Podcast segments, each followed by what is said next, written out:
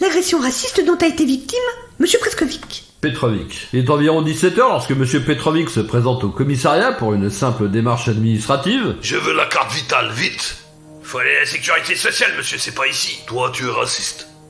Patientez deux minutes et je vais vous donner l'adresse, asseyez-vous. Il croit entendre des ricanements et va se sentir stigmatisé.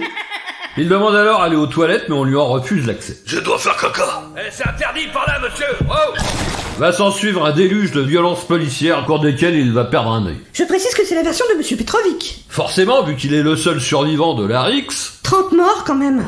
et rien de tout cela ne serait peut-être arrivé si on l'avait simplement laissé aller aux toilettes. Ça va encore être récupéré par l'extrême droite. Probable. Merci Patrick.